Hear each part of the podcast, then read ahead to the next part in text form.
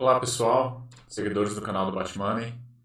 Estamos iniciando um projeto novo aqui no canal, que é o podcast, onde vamos trazer temas relevantes aqui do nosso assunto, mas que vai estar num formato um pouco diferente aí de vou estar respondendo algumas perguntas, ok? Ainda estamos fazendo alguns testes, então esse primeiro aqui de hoje ele não está sendo ao vivo, mas provavelmente nas próximas semanas a gente pode estar fazendo essa transmissão ao vivo para que já tenha a participação de vocês e, e após a apresentação inicial eu possa estar respondendo algumas perguntas.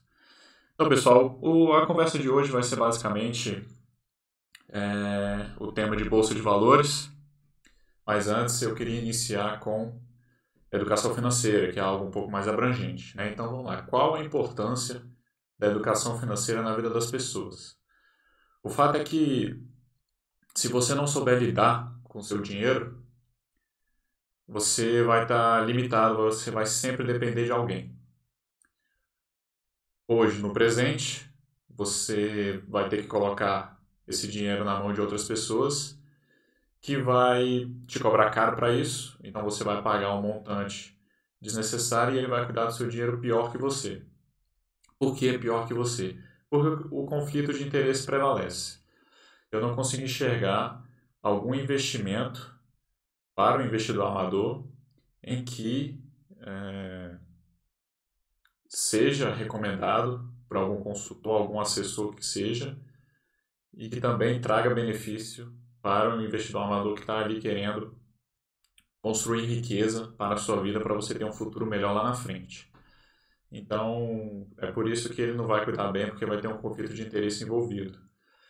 E no futuro, se você não cuidar do seu dinheiro hoje, você não poupar hoje, lá no futuro você vai depender de alguém, mas de uma outra forma. Por quê? Porque se você não construir o patrimônio ao longo da sua vida, você vai precisar continuar trabalhando absolutamente nenhum problema você continuar trabalhando quando você estiver mais velho. E até é sempre muito bom para manter a saúde física e mental. Porém, uma coisa é você trabalhar porque você deseja, você tem vontade, você gosta de fazer aquilo. Outra coisa é você trabalhar porque você precisa. Então, se você não cuidar do seu dinheiro hoje, lá na frente você vai continuar dependendo do seu patrão, se você for um empregado, você vai continuar dependendo dos seus clientes, se você for um empresário e tiver um negócio próprio, você não vai ter aquela possibilidade de ter a opção de abrir mão do seu trabalho para poder fazer algumas outras coisas que você queira tenha programado, mas talvez não tenha conseguido fazer ao longo da sua vida. Então, a educação financeira, você poupar o dinheiro hoje, é basicamente isso. Você poupa hoje para que você não dependa de ninguém amanhã. E aí surge a segunda pergunta: por que não pode terceirizar seus investimentos? Né? Eu comentei aqui sobre conflito de interesse, é, mas a questão, eu gosto sempre de fazer um paralelo com a educação dos seus filhos. Se você colocou no seu planejamento de vida que você queria ter filho, então a partir de agora você tem que educá-lo. Mas a educação dele toda não vai vir só de você. Grande parte da educação dele vai estar na escola, vai vir da escola.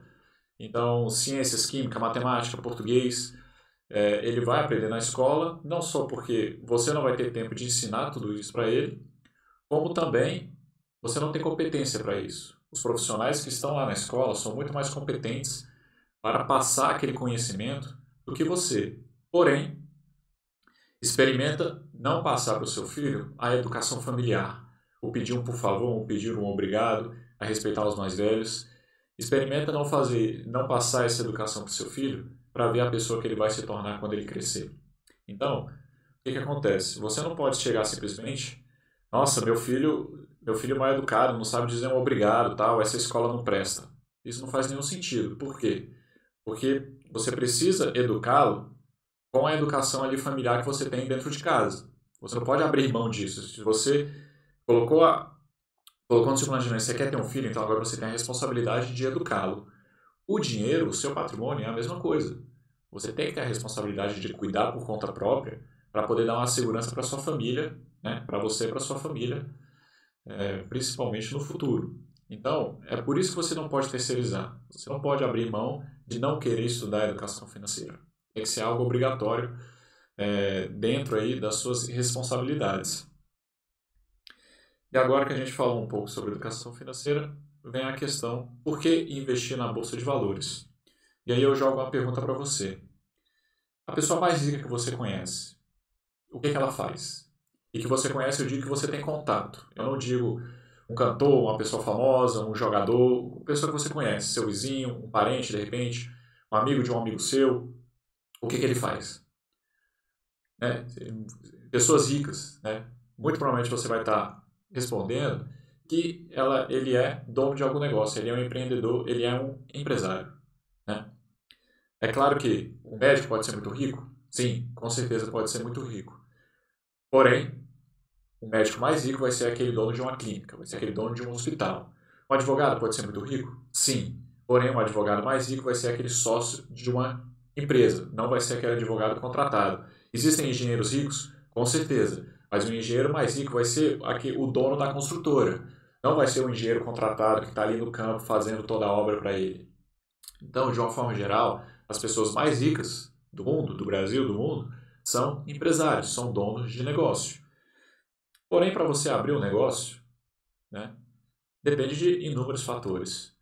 Depende do perfil, se você tem o dinheiro para poder fazer aquele investimento, se você tem coragem de abrir um negócio. Então, vão ter inúmeros fatores que vão fazer você não abrir um negócio.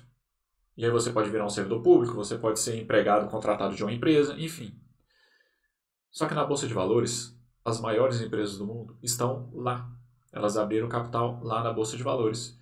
E isso permite que você seja sócio dessas empresas, sócio minoritário dessas empresas, de uma forma muito acessível.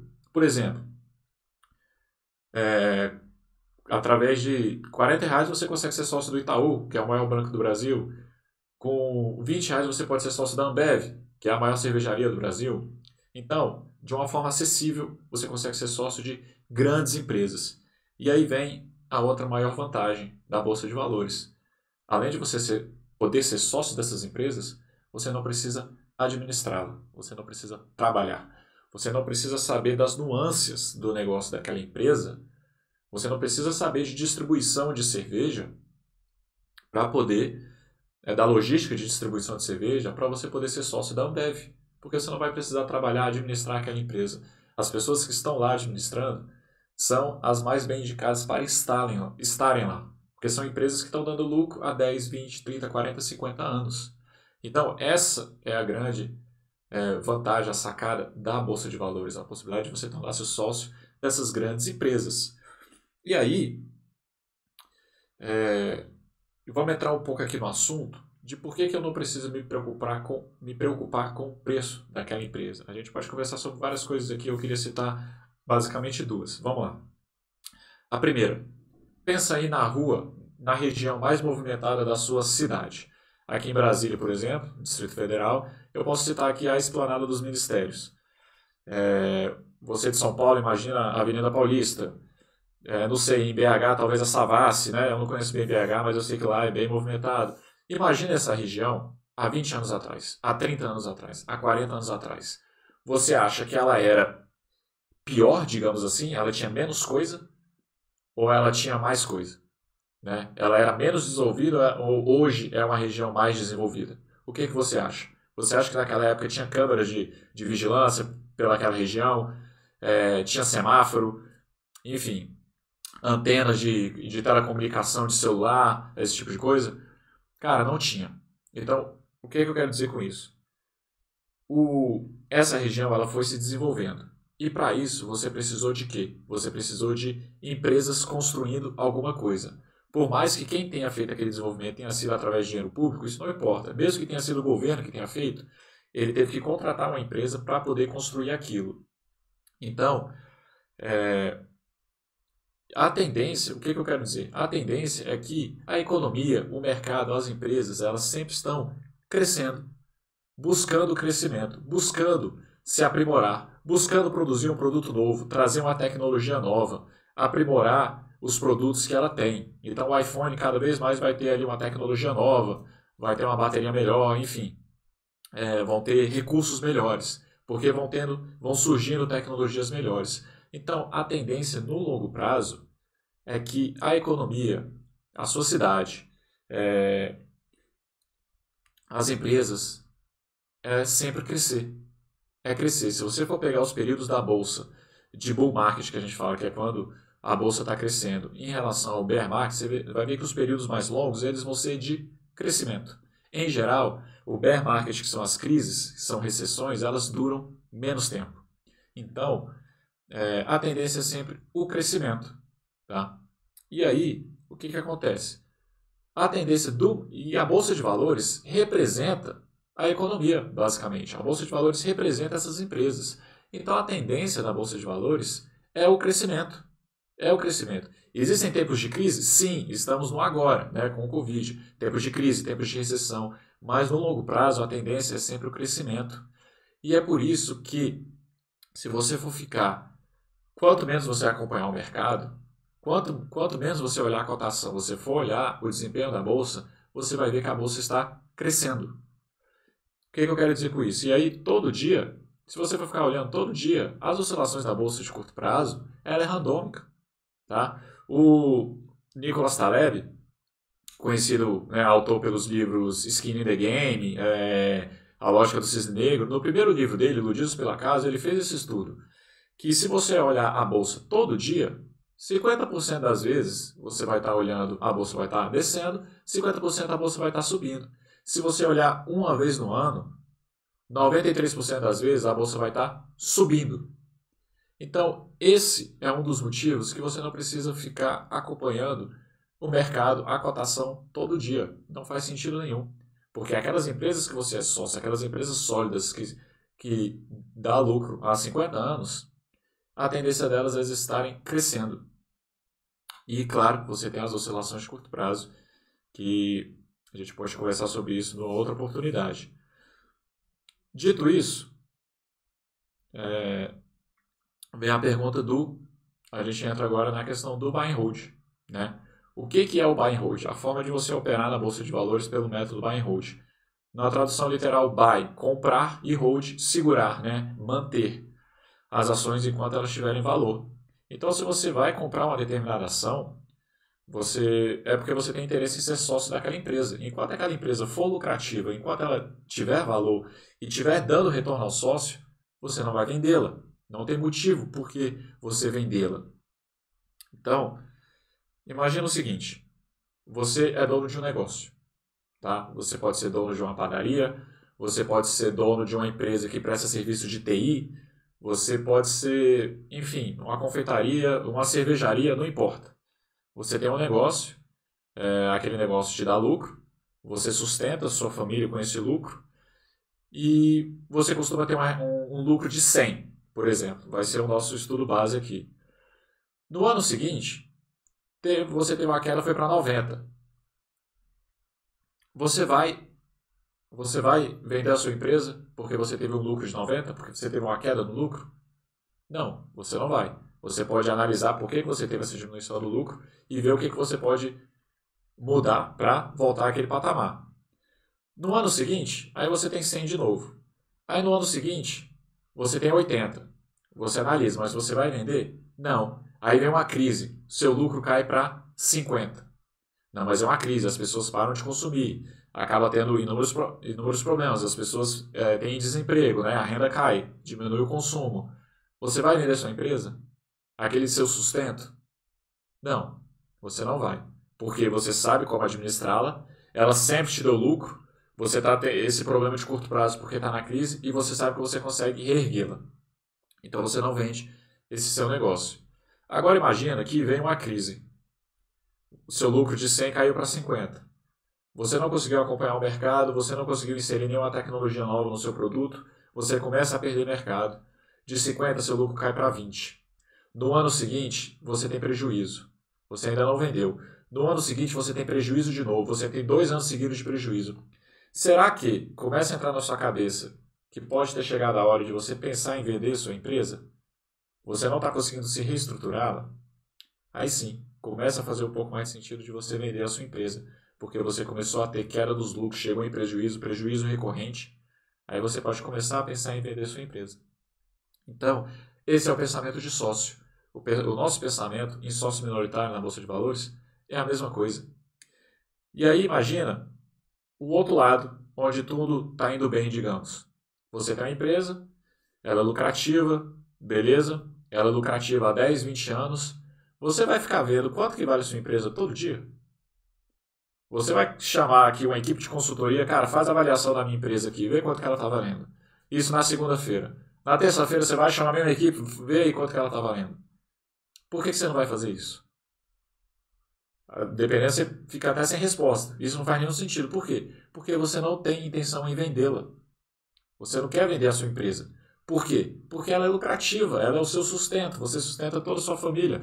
Você sustenta 20, 20 30, 50 empregados ali. Você não tem interesse em vender. Para que você vai ficar vendo quanto que ela vale todo dia? Isso não faz sentido nenhum. A bolsa de valores é a mesma coisa. Tá? É a mesma coisa. É, as oscilações de curto prazo, é, ela vai acontecer porque existem, existem vários outros fatores ali envolvidos no curto prazo. Porém, a gente sempre está focado no longo prazo. E se a gente está focado no longo prazo, a gente vai focar em aporte, tempo e valor. E aqui eu entro para falar em relação aos dois players que existem no mercado. A gente vai ter simplesmente dois tipos de pessoas na bolsa de valores. A gente vai ter o sócio e a gente vai ter os traders. Tá? O sócio foi o que eu expliquei aqui. Ele vai estar fazendo o buy and hold e não faz sentido ele se preocupar com o preço, ficar acompanhando o mercado. O que ele precisa é analisar o lucro da empresa, porque se tiver queda de lucros sucessivos e chegar em prejuízo, aí ele pode começar a pensar em vender aquela empresa. O que, que o trader faz? O trader ele está lá para especular, ele está visando lucro. Então, ele não tem interesse. Quando ele compra a ação da Petrobras, por exemplo, ele não tem interesse na empresa em si. Ele quer comprar, ele quer comprar por 10 e vender por 20. É isso que ele quer fazer. Ou seja, ele está especulando, ele não tem interesse naquele papel. Se aquele papel não subir, para ele não serve de nada. Então ele vai estipular um preço de entrada, ele vai estipular um preço de saída com lucro e ele vai estipular um preço de saída com prejuízo. São os stops, stop loss, stop gain. É isso que o trader faz. Existem milhares de estratégias, milhares. Né? No trader você vai ter a parte de análise técnica, onde todas as estratégias vão estar baseadas em gráficos, em, em contas matemáticas, em dados estatísticos, esse tipo de coisa.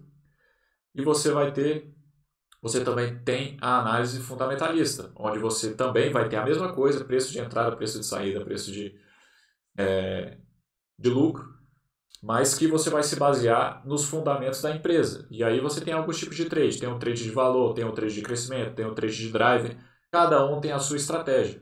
Mas no final das contas é a mesma coisa, você quer comprar o papel e vender esse papel mais caro, você está visando lucro. Alguns profissionais vivem disso e você não conhece nenhum desses profissionais. Porém, o que passa é que o amador, aquele cidadão comum, que é médico, advogado, servidor público, né, tem outros afazeres, ele pode usufruir da bolsa nesse formato. Infelizmente, não. Todos os estudos de desde que a bolsa foi, foi aberta mostram que não, que você vai dar seu dinheiro ao mercado, você vai sustentar o mercado. E aí a gente entra na questão de, de, de fato. E, então, qual seria a dificuldade de você investir na bolsa de valores? Né? Qual seria a dificuldade? Eu poderia dar uma resposta dizendo que através do buy and hold nenhuma, porque o conhecimento ele é pequeno, ele é muito pequeno. São as operações básicas de matemática e uma introdução ali de contabilidade. É suficiente para você poder analisar as suas empresas. Você consegue fazer isso em três minutos, né? Claro que para você adquirir o conhecimento demanda um tempo maior, mas depois que você, depois que você adquirir, você consegue analisar suas empresas em 3 minutos e você vai ver anualmente a, a sua carteira. Então imagine que se você tiver 30 empresas na sua carteira, em uma vez por ano você vai precisar de uma hora e meia, 90 minutos, para poder analisar suas empresas, para ver se você permanece sócio delas, se você para de aportar em determinada uma, ou se alguma você vai começar a vender. E é, esse, é isso que você precisa. Porém, você tem um bombardeio de informação, um overload de informação mal direcionada para que você dê dinheiro ao mercado. Todos os players do mercado que eu comentei, eles são importantes. Cada um tem seu papel. Mas o seu é ser sócio de empresas, porque você quer acumular patrimônio para dar uma segurança para sua família. Esse é o formato do amador usufruir da bolsa de valores. É a forma dele construir riqueza, já que ele não casou com ninguém rico. Ele não é um jogador de futebol famoso ou qualquer outro artista. Ele não ganhou na loteria e ele não é um empreendedor nato, onde vai construir uma empresa que, que vai trazer muita riqueza para ele, vai trazer uma renda muito alta. Esse é o formato de você realizar seus investimentos na bolsa de valores para poder construir riqueza e, o mais importante, de uma forma tranquila. Quando você entende o método do buy and hold, de você se tornar sócio, você vai passar a focar nas outras coisas importantes, porque os investimentos vai deixar de ser uma preocupação para você. Ele vai deixar de ser aquela preocupação negativa. Aí você vai conseguir focar na sua família, vai conseguir focar no seu trabalho, vai conseguir focar nos seus estudos, na sua saúde, né, que são as coisas que realmente importam. Se de alguma forma você quer acelerar o seu processo de construção de patrimônio, porque de fato ele demanda tempo, você só tem uma coisa a fazer: é ganhar mais. É, ou poupar menos, é você aumentar o seu aporte. Só que você vai ter essa possibilidade de fazer isso. Porque agora você não vai perder tempo estudando investimento, acompanhando o mercado, acompanhando sobe e desce do mercado. Não, você já sabe o que fazer. E agora você vai ter mais tempo para concentrar o seu foco no seu trabalho, para você ganhar mais. Você talvez criar uma fonte de renda extra, criar um, um, um outro serviço, poder estudar, talvez fazer um mestrado que possa aumentar seu, seu, é, seu salário lá no seu emprego, fazer um curso de línguas, porque isso pode agregar na prestação do seu serviço, né? Então, agora você vai ter tempo de focar nisso. E, principalmente também, cuidar da sua família. Cuidar da sua saúde. Se você é aquele cara que procrastina, entrar na academia, fazer um esporte que você gosta, agora você vai ter tempo para fazer isso. Então, gente, para finalizar aqui, aquela história de viver de bolsa, fazer uma renda extra com os investimentos é ilusão? Sim, é ilusão. Tá? No curto prazo, é ilusão. Para que servem os investimentos? Para você acumular patrimônio, porque esse patrimônio lá no futuro vai te gerar uma renda passiva. No curto prazo, não não há o que fazer em relação à bolsa de valores. É você ir aportando todo mês, todo mês. Com 100 reais você consegue construir todo 100 reais todo mês. Você consegue construir sua riqueza, seu patrimônio, desde que você invista em grandes empresas e não fique acompanhando o mercado para ficar inventando de vender quando a bolsa cai, todo aquele negócio. Desculpa. E então Qualquer coisa que você vê de promessa de renda extra na bolsa de valores, esqueça. Esqueça porque tudo isso é a informação mal direcionada que eu comentei para que você dê dinheiro para terceiros. Tá? Dê dinheiro para terceiros. Você sabe por que, que o pessoal escracha tanto o método buy and hold? Porque as corretoras não ganham dinheiro com buy and hold. O cara que faz buy and hold, ele faz uma compra por mês, ou duas compras no mês, tá? É, e pronto, acabou. Tá? Ele não fica comprando e vendendo. Ele não entra na carteira semanal de ações para vender a carteira semanal de ações. Ele não entra na carteira mensal de ações para vender a carteira mensal de ações, que a corretora fica empurrando ali o tempo inteiro.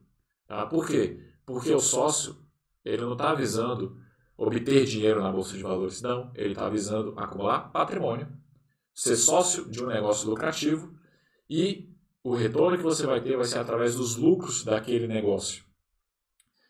É, então, o resumo do nosso, do nosso podcast de hoje era mais ou menos isso, uma, uma introdução em relação à Bolsa de Valores, passar aí as vantagens da Bolsa de Valores e como que o amador pode usufruir dela para construir riqueza. E eu te espero no próximo podcast, onde a gente vai explanar outros temas, né? E vamos ver se a gente consegue fazer ao vivo já para ter a participação de vocês com algumas perguntas ao vivo. Então, pessoal, agradeço. Deixa o seu like aí no, nesse vídeo para que essa informação possa chegar a mais e mais pessoas é, cada vez mais. Inscreva-se no canal se você ainda não é inscrito e eu te vejo no próximo podcast.